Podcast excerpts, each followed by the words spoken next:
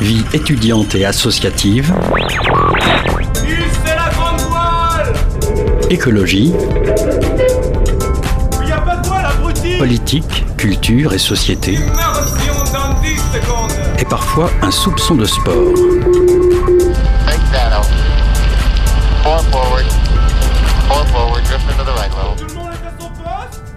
Du lundi au jeudi, 18h-19h, le sous-marin, la quasi quotidienne d'infos de Radio Campus Angers.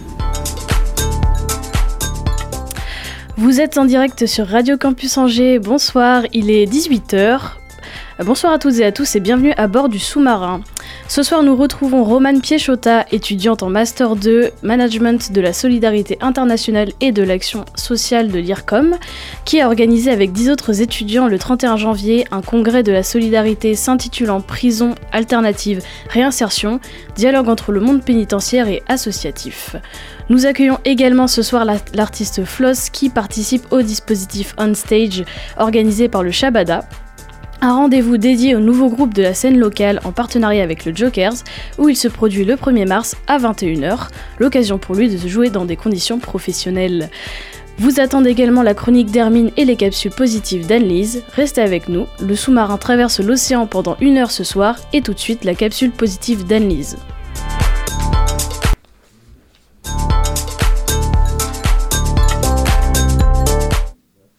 Bonsoir Anne-Lise. Allô Pauline On va y arriver. Un jour elle partira, attends cette, cette musique de premier.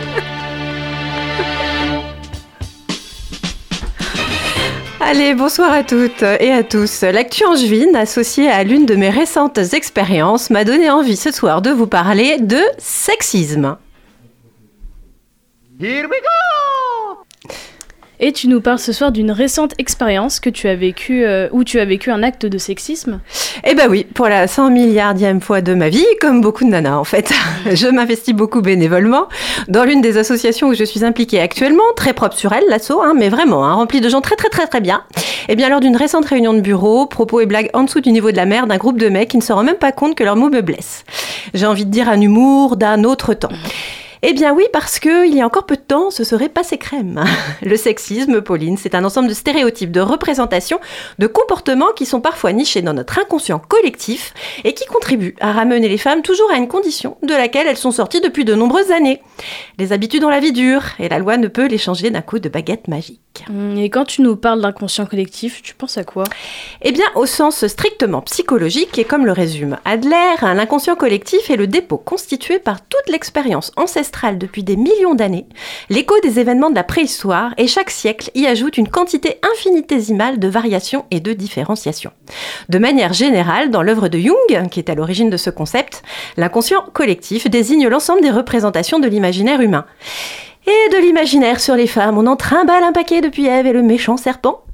Le Haut Conseil à l'égalité français définit le sexisme comme une idéologie qui repose sur le postulat de l'infériorité des femmes par rapport aux hommes, d'une part, et d'autre part, et ceci c'est ce que je veux à présent souligner, c'est un ensemble de manifestations des plus anodines en apparence, des petites remarques, jusqu'aux plus graves, les meurtres, les viols. Traquer les petites habitudes, les petites remarques, c'est permettre de combattre les crimes. Un collègue dans une instance dans laquelle je siège m'a dit il y a quelques jours Oh, ouais, c'est bon, hein. On peut aussi blaguer un petit peu, c'est pas méchant, on va en arriver à plus, au point où on va plus pouvoir rien se dire. Oui, c'est vrai que quand il m'a dit ça, j'ai tout de suite pensé à moi, j'en fais des blagues sexistes sexistes moi-même. Et c'est vrai, pour détendre, pour faire marrer. Mais non. C'est pas possible, les petites blagues font le lit des actes de violence. Et à bien y réfléchir, on peut parfaitement rire, sans discriminer. Je vous laisse le temps d'y penser. Quoi Un problème non, Si tu fais toujours des petites remarques, là, tu Et- ferais mieux d'essayer de comprendre les femmes, tu vas de les écouter. Ah, tu vois, écoutez, ah, moi j'écoute pas les femmes, moi j'écoute pas les femmes. On voit tous que t'as aucune sensibilité depuis tout à l'heure. Oui, excuse-moi. Calmez-vous, je pense que ce que vous essayez... Oh, tais-toi. Ta gueule. Pourquoi. Elle intervient au milieu du tout hystérique là. C'est fou de faire ça. Pas désagréable. Et en introduction, tu nous parlais de l'actu en juin Oui, et je vais citer Béatrice Barbus, sociologue, qui a créé en 2022 ceci. Le sexisme est à présent dans le milieu sportif. C'est lui qui explique principalement pourquoi il y a tant d'inégalités entre les hommes et les femmes. Voilà la raison pour laquelle il faut commencer par appréhender ce qu'il peut revêtir comme forme. Si l'on veut plus d'égalité dans le sport, il faut mettre au jour les nombreuses manifestations du sexisme, des plus quotidiennes aux plus institutionnalisées. Il faut que chacun et chacune prenne conscience de ce qui dans son comportement peut participer de la reproduction d'un sport inégalitaire. Comme dans l'éducation d'un enfant, il faut savoir parfois répéter sans cesse les choses avant qu'elles soient entendues et comprises. Pour gommer nos habitudes, il est, essentiel de soulever toutes les manifestations du sexisme, de ma petite blague plaquée au sol de tout à l'heure aux actes beaucoup plus graves de harcèlement sexuel. Nous devons soulever et dénoncer. Nous devons parler. Le silence est le pire des actes. Se taire, c'est participer. Quand je ne réponds pas à la petite blagounette qui passe en douce, eh bien je participe moi-même à ma propre discrimination. Faut pas que je m'étonne ensuite que l'atmosphère dans ce bureau après des mois est devenue juste irrespirable pour la seule femme que je suis. Ok, mais c'est pas toujours facile de parler. Ouais, c'est pas toujours facile, surtout quand il s'agit d'actes très graves, on peut avoir peur. Mais pour des petites remarques, ces petites phrases anodines que l'on entend, c'est plus facile. Plutôt que de se dire, allez, vas-y, ça sert à rien, je fais comme si je n'avais pas entendu, eh bien on peut tout simplement exprimer gentiment à la personne que son propos n'est peut-être pas bienvenu et puis expliquer pourquoi. On peut expliquer aux autres aussi que qui que ça nous blesse. On risque au pire de passer pour le ou la pénible de service, mais on aura participé à faire progresser notre inconscient collectif. Et je profite de ce petit moment pour exprimer à nos représentants, nos élus, que plus que quiconque, ils doivent montrer l'exemple en, ne tolérant- rien, et surtout pas en se cachant derrière je ne sais quelle présomption d'innocence ou autre c'est pas moi, c'est ma société. Soyons responsables, toutes et tous, ensemble. Balance ton quoi Même si tu parles mal des filles, je sais qu'au fond t'as compris. Balance ton quoi Un jour peut-être ça changera. Balance ton quoi Donc laisse-moi te chanter. Allez, je vous souhaite une belle semaine. Merci à toi, Anne-Lise. Merci beaucoup. Et sur les ondes de Radio Campus Angers, je suis dans le studio avec Floss. Bonsoir. Salut tout le monde. Alors Floss, rappeur, compositeur, angevin, vous avez été tu as été sélectionné pour participer au dispositif On Stage qui a été organisé par le Shabada. Ouais. Alors comment est-ce que tu as été sélectionné pour effectuer ce concours? Euh, bah, tout simplement en, en m'inscrivant, en participant. Mhm. Ça fait ça fait déjà plusieurs années que, que je fais de la musique sur Angers et ailleurs. Et euh, bah, j'avais un peu de mal à trouver des scènes sur Angers même qui est ma ville et je trouvais ça dommage. Donc euh, bah, je me suis rapproché du Shabada qui m'a parlé de ce dispositif et je me suis inscrit. Et du coup j'ai été sélectionné pour pouvoir jouer aux Jokers et ça ça fait plaisir. Et pourquoi est-ce que tu as décidé d'y participer? Ben, j'ai décidé d'y participer, c'est comme je disais, c'est que j'avais du mal à trouver des, des scènes sur Angers et euh, je sais que le meilleur moyen justement de se faire un réseau euh, dans sa propre ville, c'est d'aller vers les acteurs de cette ville en question. Donc euh, pour se faire connaître, parce que si je vais pas les voir, ils me connaîtront pas forcément. Donc je suis allé les voir directement et du coup ça m'a permis d'accéder au Jokers qui est quand même une des salles de Mm. concert mythiques de la ville. quoi. Et le fait d'avoir été sélectionné à ce dispositif, c'est aussi pour toi l'occasion de te projeter professionnellement et aussi d'avoir l'opportunité d'être mis euh, en avant devant un public. Euh, cependant, tu as déjà fait des concerts et euh, c'était d'ailleurs la condition euh, pour accéder à ce dispositif. Ouais. Dans ce cas, est-ce que as abordé, t'as- tu abordes la chose différemment? Hmm, non. Non, non, non, non. Je sais que, ben, en fait, c'est très bizarre parce que c'est un dispositif qui est quand même pour les, euh, les, les groupes amateurs, du coup, du 49. Sauf que je suis pas réellement amateur, du coup, ça me fait un peu bizarre, ce, ce décalage. Mais dans tous les cas, je sais que ça m'emmène quelque chose parce qu'il y a plein de gens aussi sur Angers qui savent pas qui je suis, forcément. Donc, euh, ouais, moi, ça m'apporte euh, plus, plus de visibilité et puis même. euh, en professionnalisme aussi de pouvoir en- échanger avec euh, des, des, des programmateurs comme ceux du Jokers qui en connaissent d'autres et ainsi de suite. Mhm. Ça, ça, ouais, ça permet vraiment de développer un réseau. quoi. Ouais, peut-être avoir accès à un autre public aussi. C'est ça, c'est ça, exactement. Et euh, tu fais du rap depuis euh, assez longtemps, déjà, hein, depuis ton enfance, il me semble. Ouais. Et euh, tu t'y es mis sérieusement depuis 4 ans? Ouais, Et donc, à quel moment est-ce que tu as pris conscience que le rap, c'était euh, du sérieux pour toi? À quel moment précis? Mais c'est au moment où je suis arrivé sur Angers, à peu près.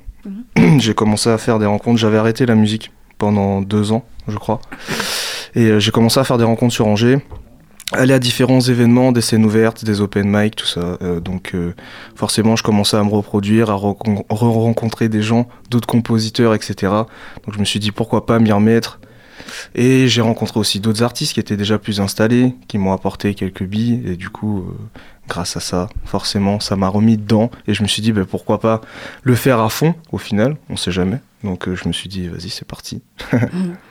Et euh, moi, après, moi, c'est mon avis, mais personnellement, je pense que la scène du rap angevin, elle n'est pas suffisamment représentée et euh, on donne peu de visibilité à, à ces rappeurs.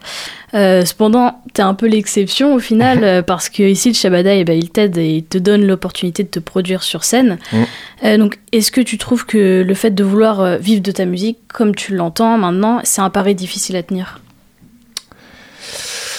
Oui, c'est un pari difficile à tenir euh, parce que la musique est déjà beaucoup plus accessible qu'avant.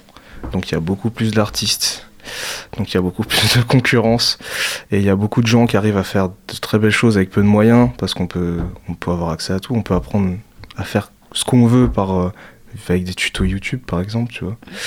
Donc euh, et de dire que le Shabada n'a pas beaucoup d'œil sur la, la, la scène rap angevine, c'est pas faux, mais il y a quand même des, des rappeurs qui, sont rentrés dans l'équipe Espoir, etc.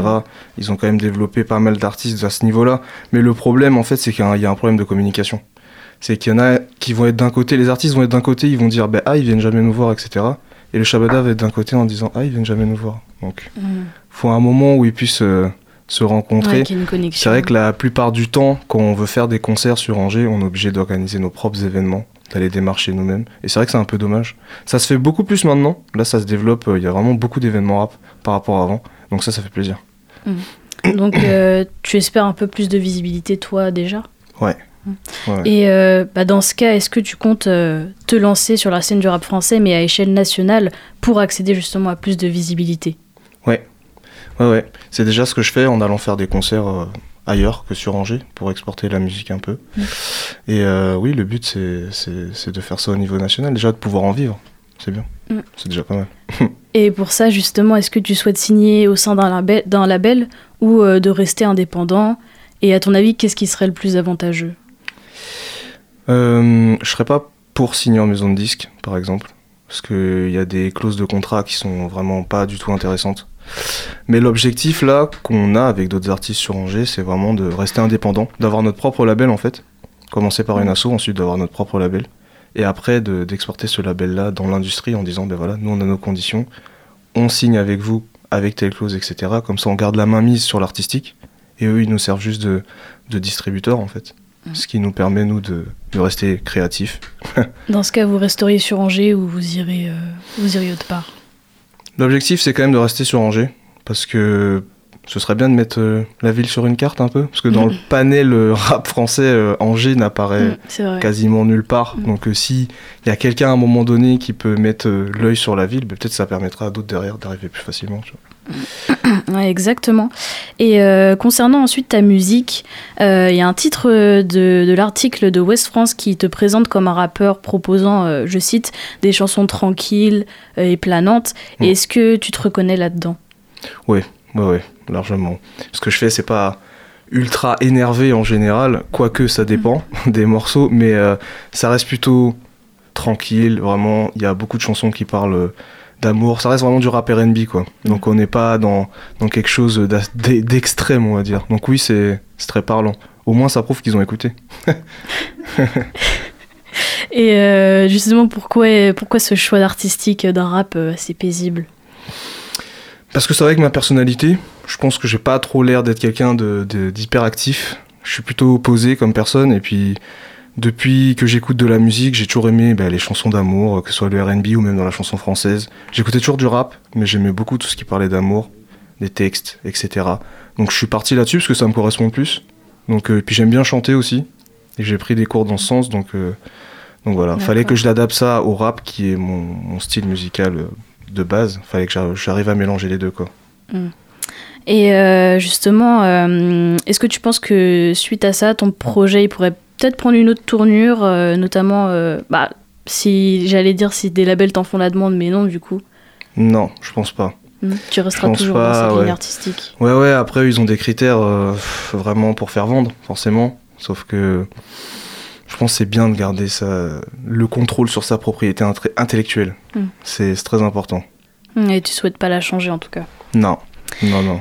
Et euh, dans un de tes live versions euh, de ta chanson Narcisse, qui est dispo d'ailleurs un peu partout, Mhm. euh, bah, tu apparais sur scène avec des musiciens et moi ça m'a fait penser à une vibe euh, instrumentale presque RB. Mhm. Et justement, tu as travaillé un peu cette scénographie pour compléter ton projet qui a été sorti en janvier 2021, Oui, il c'est me ça. semble. Est-ce que justement cette image un peu smooth, RB, elle est... hum, bah, elle est représentative au final de, de, ta musique et de ton univers artistique. Et euh, finalement, est-ce que on serait plus dans les RB que le rap? Bah justement, faut... la limite est très fine aussi, c'est ça le truc. Mais j'aimerais bien garder les deux et vraiment les mélanger. Et la parenthèse avec les musiciens, c'était vraiment une, une parenthèse qui m'a permis de, de jouer dans des endroits où j'aurais jamais eu l'occasion de jouer euh, juste avec un DJ en fait. Et ça a apporté une autre dimension au projet que j'avais fait à cette époque-là. Ça se mélangeait bien avec. Maintenant, un peu moins dans ce que j'ai fait récemment. Mais avec les musiciens aussi, ça me permettait ben, d'apprendre à chanter juste et à jouer avec les instruments. C'est vraiment un exercice euh, formidable. Je pense qu'il faut, faut le faire. C'est, ça n'a rien à voir. Ça donne une autre dimension à la musique. Et d'ailleurs, je les remercie, je les salue. On sait jamais s'ils nous écoutent. Ça a duré un an. On a duré, on a joué euh, sur pas mal de scènes ensemble. Et après, ben, on a décidé d'arrêter parce que je suis parti sur autre chose. Mais de toute façon, ce côté R&B, je le garderai tout le temps, tout le temps, parce que au final, ben, la plupart des gens qui écoutent ma musique, du coup, m'ont identifié avec ça. Donc, ce serait compliqué de de me mettre à, à raconter euh, des trucs euh, où je vends de la drogue, etc. Ah oui, et pourtant, euh, dans plein d'autres de tes sons et de tes influences aussi, artistiques, on se rend compte que tu t'inspires bah, de funk, Mm. mais aussi de trap, etc., et d'autres styles de rap. ouais, ouais, beaucoup. Bah oui, je, tout ça, en fait, ça réunit un peu toutes mes influences. hein. Vraiment, moi, j'écoutais de la funk parce que parce que mes parents, tout simplement. Merci. C'est un style musical que j'adore. J'écoute aussi beaucoup de house, donc de R&B, et tout ça, ça se mélange en fait. Tout simplement, c'est des styles qui sont pas si éloignés que ça. Donc euh, ouais, j'aime mélanger tout ça, toutes ces influences. Mhm. Et euh, justement, le Shabada euh, t'a accompagné dans la configuration de ton EP euh, House of Nowhere, qui a Mhm. été sorti en 2021. Et euh, il t'accompagne encore aujourd'hui avec ce dispositif On Stage. Mhm. Euh, et donc, est-ce qu'il te fournit aussi d'autres moyens pour composer ta musique, du genre un studio? Après, les studios Shabada, ils sont toujours à disponibilité. Après, il faut juste euh, les, les louer. Bon, après, quand tu es accompagné avec le Shabada, forcément, tu as des tarifs euh, plus intéressants. Ou quand tu es artiste euh, d'Angers tout court, tu as des tarifs plus intéressants. Mais euh, sinon, à proprement parler, ma musique, je la fais pas là-bas. Je la crée ailleurs. Je la crée essentiellement chez moi parce que j'ai le matos pour. Et après, je vais en studio pour faire des choses plus propres.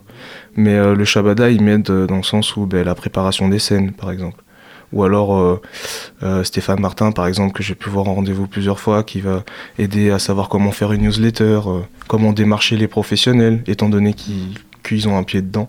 Il peut vraiment t'aiguiller sur des choses auxquelles on pense pas. Lorsqu'on se dit, Eh, on va faire de la musique, on fait des concerts, mais il y a toute une dimension derrière où de- faut démarcher, il faut se vendre, faut faire de- des kits de presse, euh, faut gérer toute sa com, parce qu'on va pas tout le temps payer un chargé de com ou un community manager, forcément, parce qu'on n'a pas les moyens. Mais euh, ouais, faut, faut gérer tout ça, et eux, ils peuvent apporter une aide très précieuse là-dessus, du coup. Mhm. Et euh, lors d'une euh, autre interview en 2021, euh, à la sortie de ton second EP, tu as dit que tu n'attendais qu'une chose, c'est de retourner sur scène. Mm. Et donc, en ce moment-là, de nos jours, on se trouve dans, une, dans cette ère où la musique s'écoute énormément sur les plateformes de, de streaming. Mm. Euh, donc, pourquoi est-ce que tu tiens encore à monter sur scène? Parce que euh, rien ne vaut euh, le, la- les réactions du public en, en direct. Et surtout pour découvrir un artiste, rien ne vaut un concert en vrai. On peut, écou- on peut dire ce qu'on veut, on peut écouter les musiques sur les plateformes où on veut, mais le concert, ça reste vraiment un moyen direct de tester sa musique en face des gens, de savoir comment l'adapter, comment t'ajuster, savoir ce que tu dois faire. Pour moi, il y a, il y a rien de mieux. C'est c'est une sensation assez particulière. Et puis quand, quand le public est avec toi, ta musique elle prend vraiment une dimension différente. Donc c'est ultra important de faire des concerts. Mhm. Mm. Et euh, justement, euh, tu as déjà travaillé sur euh, deux EP, House of Nowhere et Satori, Mhm. qui ont, sont res- sortis respectivement en 2021 et en 2019. Et qu'est-ce que tu nous réserves pour la suite? Eh bien pour la suite, euh, ben, j'ai là je j'ai pas, enfin si j'ai un EP qui devrait sortir cette année, je ne sais pas quand encore.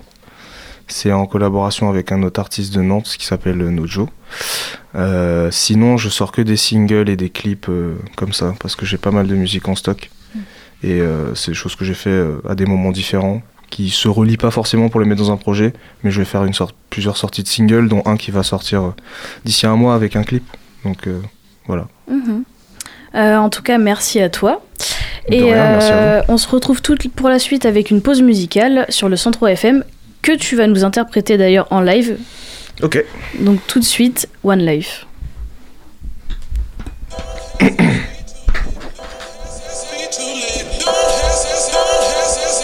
Hey, hey, hey, hey, hey, hey. C'est Floss pour Radio Campus, merci pour l'accueil, ça fait plaisir. On va partager ce petit moment musical ensemble. Let's go. La vie se consume, la nuit se consomme, toutes ces voix résonnent. Yeah.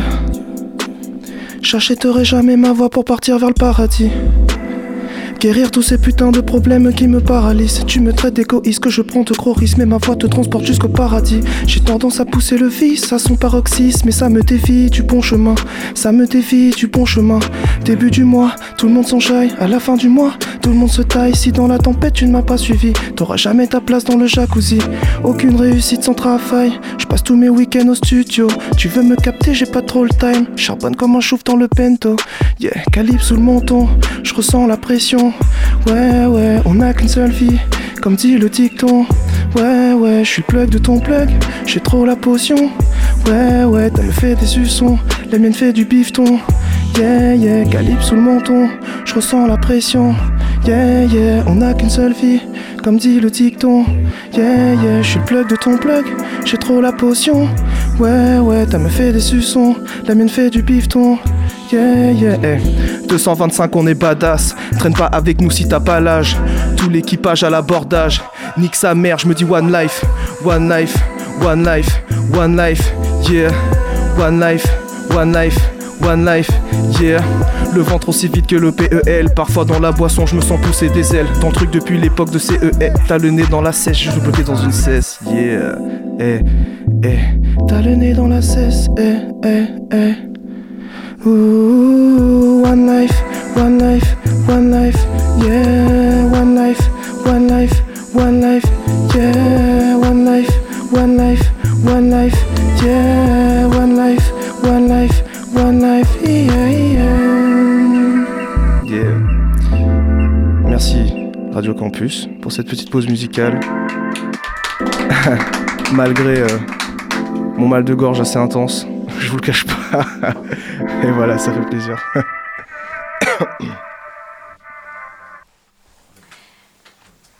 18h-19h, le sous-marin sur Radio Campus Angers. Et il est 18h22 sur les ondes de Radio Campus Angers et nous sommes avec Alice et Romane Piechota. Bonsoir. Bonsoir. Salut. De la prison à la réinsertion, comment favoriser le dialogue entre les mondes associatifs et pénitentiaires?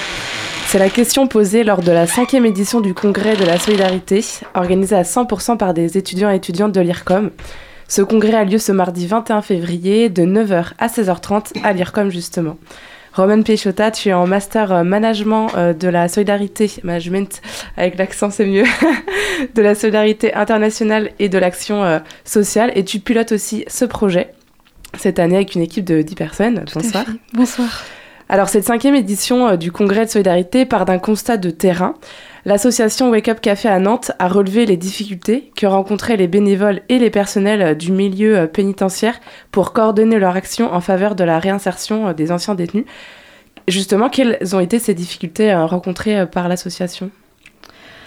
Alors, euh, je tiens à préciser que euh, ce constat euh, a été fait bien en amont de l'organisation de ce congrès. Et ce que je voudrais surtout dire, c'est que la thématique de la réinsertion des personnes placées sous main de justice, c'est l'expression qu'on emploie.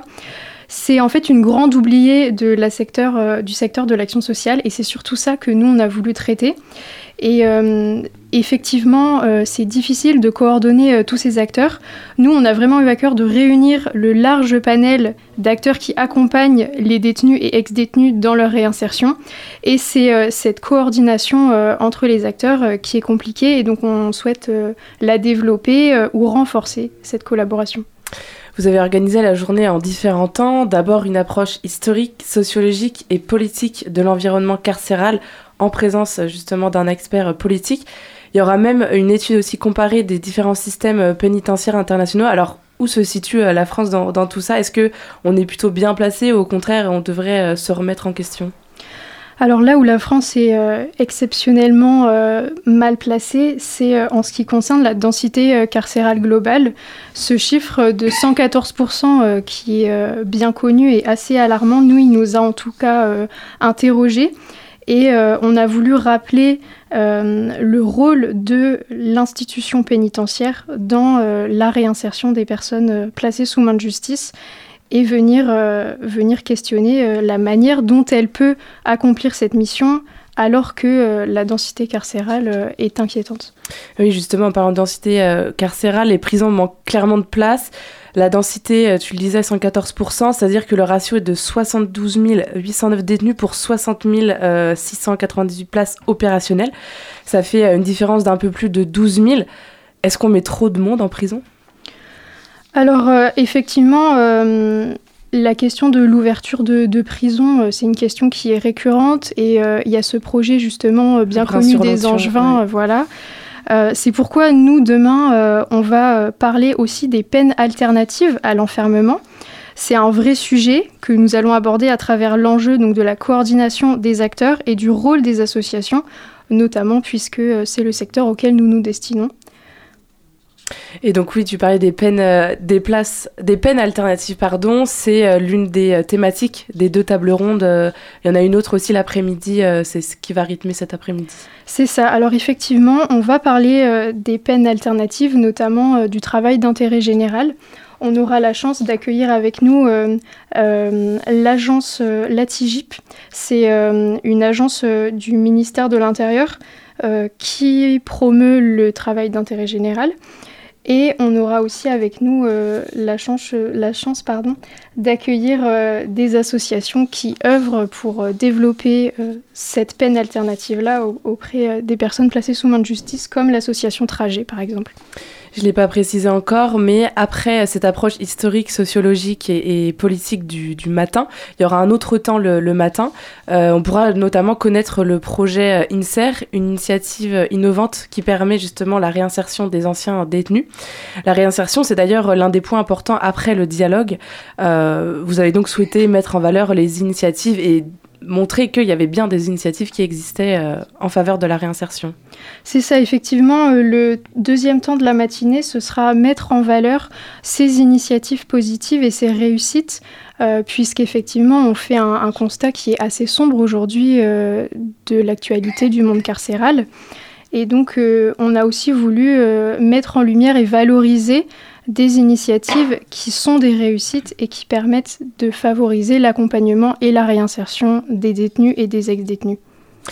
Vous expliquez aussi que l'objectif principal de cette journée, tu l'as dit au, début, c'est la rencontre. La rencontre entre les différents acteurs du monde associatif et ceux du monde carcéral. Est-ce que ça signifie qu'il n'y a pas assez de contact entre ces deux entités? Alors les contacts, euh, si bien sûr qu'ils existent. Euh, et nous, en fait, on a l'idée de euh, les favoriser et de les développer puisque, euh, on l'a rappelé tout à l'heure, il y a énormément de personnes dont il faut s'occuper et pas assez de personnel pénitentiaire. Et donc euh, les associations, elles peuvent être là pour euh, bah, seconder en fait euh, les institutions pénitentiaires dans cet accompagnement. Donc justement, en plus du manque de prison, il y a aussi un manque de personnel, hein, tu le disais à l'instant. Le travail dans un centre pénitentiaire n'attire pas forcément, les conditions peuvent être difficiles. Comment valoriser ce travail et quelle place peut avoir les associations là-dedans, dans cette valorisation? Alors euh, nous, c'est pas exactement ça euh, qu'on va, qu'on va traiter demain. Euh, c'est vrai que les, personnels pénitentiaires ont des conditions de travail euh, difficiles, mais euh, je, tiens à dire que le message vraiment qu'on voudrait faire passer, c'est de favoriser la réinsertion professionnelle et donc de valoriser le travail des conseillers pénitentiaires d'insertion, de, probation d'insertion, qui, qui est un travail difficile et, et, très nécessaire. Effectivement, le travail permet de réduire la récidive, parce que ça c'est un deuxième chiffre important que je voudrais partager, c'est que 63% des ex-détenus récidivent dans les 5 ans. Et donc on a voulu mettre en lien le travail de ces conseillers pénitentiaires d'insertion et de probation avec celui des associations qui en fait font le même travail, mais euh, pas forcément toujours main dans la main, et un travail qui permet de réduire le taux de récidive. En fait, euh, on pourrait presque dire que les difficultés que tu évoques à l'instant des acteurs de terrain, elles sont peut-être aussi liées euh, au fait qu'il y ait une surpopulation euh, dans les prisons actuellement en France. Oui, oui, c'est possible. Et c'est pour ça que on va aussi parler donc des, peines alternatives, de ces deux leviers en fait qui font l'objet des tables rondes. La première sur le travail et la deuxième sur les peines alternatives, de manière à répondre un peu à cette question de la réinsertion des personnes détenues. Est-ce que la réinsertion est synonyme de dignité humaine? Alors, euh, c'est vrai que quand on voit euh, les conditions dans lesquelles les personnes euh, sont, sont détenues, on se questionne sur la dignité. Et ça me permet de, de rappeler ce que disait Fyodor Dostoïevski, cet auteur, cet écrivain russe. La mesure de la civilisation d'un peuple est donnée par la manière dont il traite ses prisonniers. Nous, on a vraiment voulu mettre en lumière cette population qui est certes en conflit avec la loi, mais qui est aussi marginalisée, vulnérable et précaire. L'accompagnement des détenus est un sujet vraiment crucial et pourtant peu connu en fait en dehors des sphères professionnelles vraiment judiciaires et pénitentiaires. Pour remettre un petit peu en contexte, on en parlait aussi un peu tout à l'heure, euh, de la prison actuelle d'Angers. Euh, il y a 416 euh, détenus pour 266 places. Donc évidemment, la surpopulation, là, elle est, très claire. le projet de la nouvelle prison à Brin-sur-Lotion a été acté le 1er septembre dernier. donc elle va être construite euh, à partir de 2024.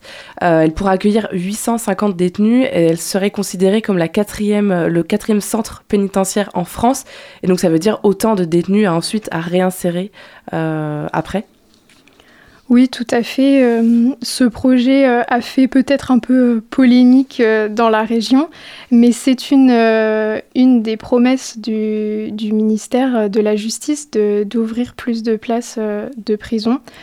Euh, Est-ce que avec cet événement, euh, euh, vous espérez, avec les autres étudiants et étudiantes, peut-être qu'un organisme professionnel prenne le relais de ce, de ce congrès et que ça devienne comme un rendez-vous annuel de discussion, de dialogue entre les différents acteurs de terrain?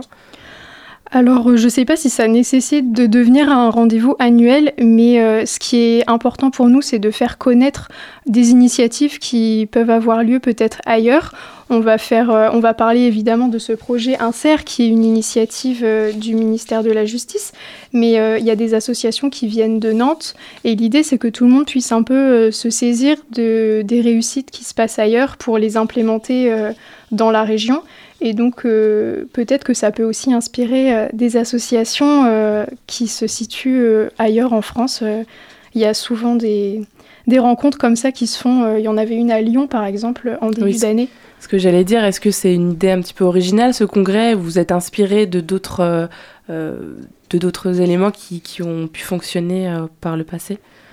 Alors, je pense que c'est quand même une idée assez originale parce que, en tout cas, dans la région, jamais il y a eu une occasion pareille de faire dialoguer les acteurs entre eux et, et, notamment de mettre non seulement en lien les associations, le service euh, pénitentiaire, mais aussi les entreprises.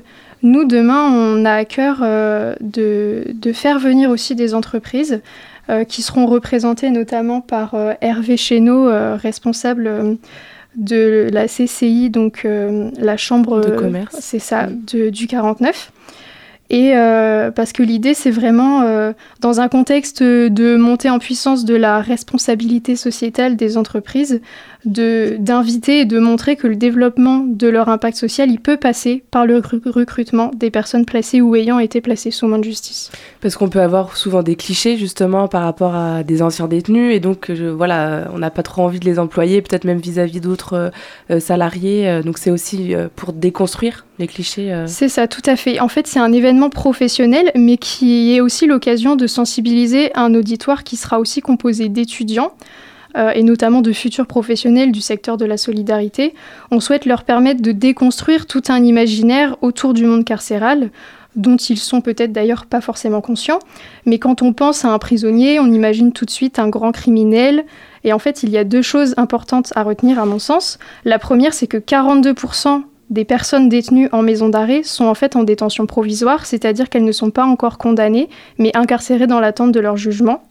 Et le deuxième chiffre intéressant, c'est que les criminels représentent 1,5% des personnes condamnées à une peine d'emprisonnement. Oui, en plus avec toutes les séries, les films euh, qu'on peut euh, voir sur Netflix par exemple, ça peut ne pas aider. Euh, quand vous avez contacté les entreprises, les, asso- les associations, comment est-ce qu'elles ont réagi? Est-ce qu'elles étaient enthousiastes à cette idée de congrès?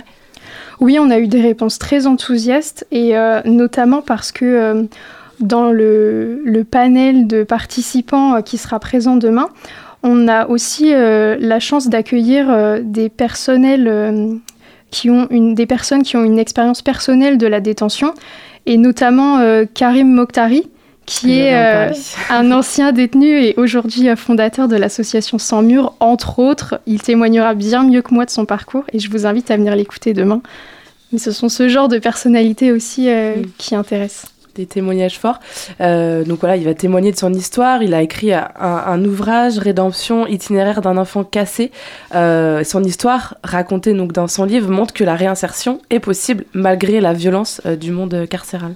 Tout à fait. Notre, notre but, c'est vraiment de mettre en lumière et de valoriser les réussites, de, de montrer un autre visage en fait du monde carcéral et de la réinsertion, de le positiver, de le mettre en valeur. Est-ce que aussi avec tous les acteurs, les actrices euh, que vous allez inviter, vous espérez peut-être que des futures collaborations euh, puissent naître euh, pour l'avenir Tu le disais peut-être un petit peu tout à l'heure, que ça puisse influer des initiatives au sein de la région? Oui, on a vraiment à cœur de se faire, de faire se rencontrer les acteurs pour faire naître potentiellement de nouvelles collaborations. Et on espère qu'ils seront très friands de, des, des échanges qu'on va leur permettre d'avoir. D'un point de vue peut-être plus euh, technique et anecdotique, euh, euh, est-ce que ça a été difficile d'organiser un tel événement avec euh, de réunir euh, beaucoup d'acteurs et d'actrices? Comment ça s'est passé? Alors, effectivement, je tiens à préciser que c'est moi que vous entendez aujourd'hui pour vous parler, mais nous sommes une équipe de 11 à travailler depuis 4 mois à l'organisation de ce congrès. Et donc, euh, ça a été euh, énormément d'efforts et euh, des rencontres très riches. On a, on a vraiment eu la chance de tomber sur des personnes qui sont très, très ouvertes et, heureuses de pouvoir dialoguer avec des étudiants qui s'intéressent à ce sujet-là. Donc on est euh, prêt pour demain et heureux de pouvoir accueillir tout ce monde-là pour parler de ce sujet crucial. Et vous avez pu être accompagné par l'IRCOM par exemple? Oui, alors l'IRCOM, donc c'est, euh, je rappelle peut-être, euh, l'école supérieure des humanités et du management. Euh, et donc effectivement, les, les permanents, l'équipe pédagogique nous a soutenus dans l'organisation de ce projet, mais c'est vraiment un exercice professionnalisant dans lequel on est finalement très autonome et, et on s'organise la manière dont on le souhaite pour organiser ce congrès. Et d'ailleurs, euh, aussi, euh, je je te l'ai pas demandé, mais pourquoi avoir choisi cette thématique euh, du monde carcéral? Eh bien parce que c'est une thématique qui nous a semblé être la grande oubliée dans le secteur de l'action sociale. L'univers carcéral, il est entouré de mythes et d'un flou qu'on a voulu lever. Et il était important pour nous de créer des conditions favorables d'échange entre les différents acteurs et de comprendre, en tant que futurs professionnels euh, de la solidarité, comment le monde associatif interagit avec le monde pénitentiaire. Merci beaucoup, euh, Roman Piechota, pour cet échange. Je rappelle donc la cinquième édition du Congrès de la Solidarité a lieu ce mardi 21 février de 9h à 16h30 à l'IRCOM. Une question principale pendant cette journée, de la prison à la réinsertion, comment favoriser le dialogue entre les mondes associatifs et pénitentiaires Merci, je voudrais juste rajouter que les inscriptions sont toujours oui, ouvertes. Il vous suffit de taper Congrès de la Solidarité 2023 dans votre barre de recherche pour tomber sur notre site internet et notre billetterie en ligne. Merci beaucoup. Tout sera aussi sur radiocampusangers.com. Merci. Merci. Merci à vous les filles et tout de suite on se retrouve avec euh, la pause musicale.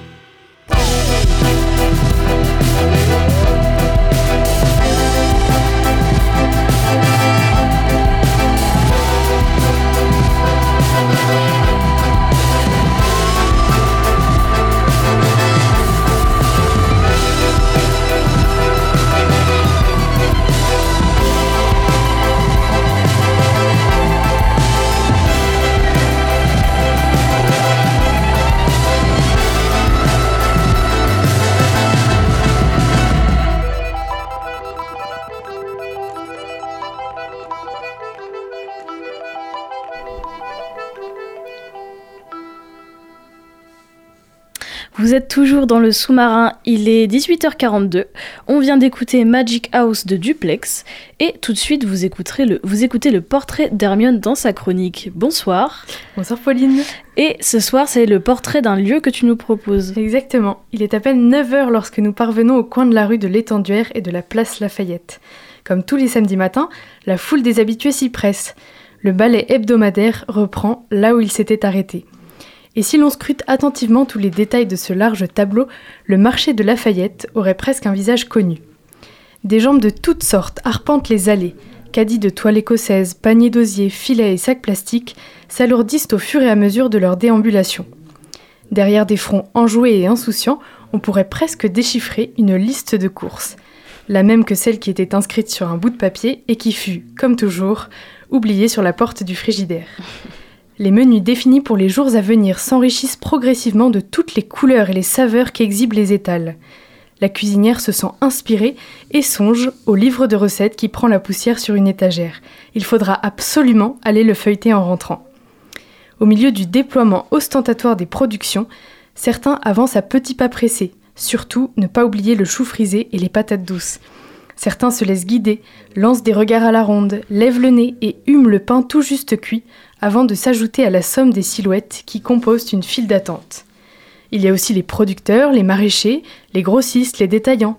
Ils s'affairent depuis l'aube et profitent d'un instant de répit pour se délecter d'un café, encore harnaché dans leur tablier ou leurs indémodables doudounes sans manches. Un signe de la main au charcutier.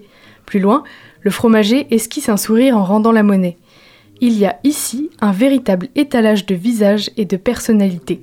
Un marché est un lieu où la vie fascinante se laisse contempler. Et dans les petits détails de ce grand tableau, que trouve-t-on d'autre? Sous des auvents bariolés, des corbeilles chargées d'agrumes illuminent un peu l'hiver. Sur, des planches, sur les planches usées des étals, des poireaux sont rangés comme le bois au fond d'une remise. Ils côtoient la verdeur acidulée des choux de Bruxelles. À l'arrière des camionnettes, on aperçoit des, des cajots de radis souriants. Un fleuriste caresse ses pensées du regard. Dans les allées plus ou moins étroites, les visages sourient aussi. Est-ce l'impérieuse nécessité du ravitaillement ou les délicieuses expositions? Est-ce le week-end qui se profile ou le temps qui s'offre? À qui voudra bien en disposer? Est-ce la saveur de la banalité ou la fraîcheur de l'air matinal? Un peu de tout cela à la fois. C'est aussi la perspective d'un café crème brûlant qui accompagnera la blondeur d'un croissant à la terrasse du bistrot en face. Chacune de ces boutiques éphémères pourrait faire l'objet d'une chronique entière. Tant de saveurs s'y mêlent, tant de teintes harmonieuses ou criardes, chaudes comme les épices ou fraîches comme les fromages. La profusion et le détail méritent qu'on brûle un peu de temps ici. Les noms des produits inscrits sur des ardoises sèment leur poésie. Et au-dessus de ces présentoirs débordants, la gouaille plus ou moins sobre d'une voix révèle l'ancienneté du marchand et ses talents mercantiles. Et est-ce qu'un endroit en particulier a retenu ton attention? Ce matin-là, c'est le stand du poissonnier qui m'a attiré. Une simple table, adossée à un utilitaire au coffre béant, où d'immenses caisses gelées dorment encore dans la pénombre. Aucun auvent, pas de parasol, le temps est clément ce matin. Des caisses en plastique bleu électrique, gorgées de glace, exposent leur butin. Toutes sortes de poissons au regard ahuri. Sol, turbo, lot, rouget barbet, une jolie litanie de produits frais. À côté, les araignées remuent leurs pattes engourdies à, force de rester immobiles et serrées dans leur bac. Au milieu, la, fameuse balance au plateau métallique. Tic tic tic, et ça vous fera 10,50 s'il vous plaît. Mais ce qui attire l'œil, ce sont les deux gaillards dans leur salopette de ciré jaune. Une succession de gestes rapides et précis. Dans une cadence soutenue, ils dépaissent une à une les coquilles Saint-Jacques. Le premier larron les ouvre à l'aide d'un couteau qui semble greffé à sa main. Un claquement sec. L'autre récupère le coquillage baillant, jeté sur la table et débarrassé de ses fioritures. Et il récolte les noix à l'aide d'une grande cuillère. La chorégraphie est rodée, tellement maîtrisée qu'ils se permettent de temps à autre, l'une ou l'autre palabre, sans diminuer la cadence. Il y a ici tant de choses à observer que je reviendrai plus souvent au marché le samedi matin. Merci à toi Hermine pour ce tableau très poétique sur le marché Lafayette. Malheureusement, l'heure tourne et le sous-marin remonte déjà vers la surface. Merci à toutes et à tous de nous avoir écoutés. Merci à, nos deux invités pour leur participation. Merci à nos chroniqueuses du jour. Merci à Étienne, programmateur musical de l'émission. Et merci aussi à Margot à la technique. On se retrouve très vite pour un prochain sous-marin. Et surtout, n'oubliez pas, les bonnes ondes, c'est pour tout le monde.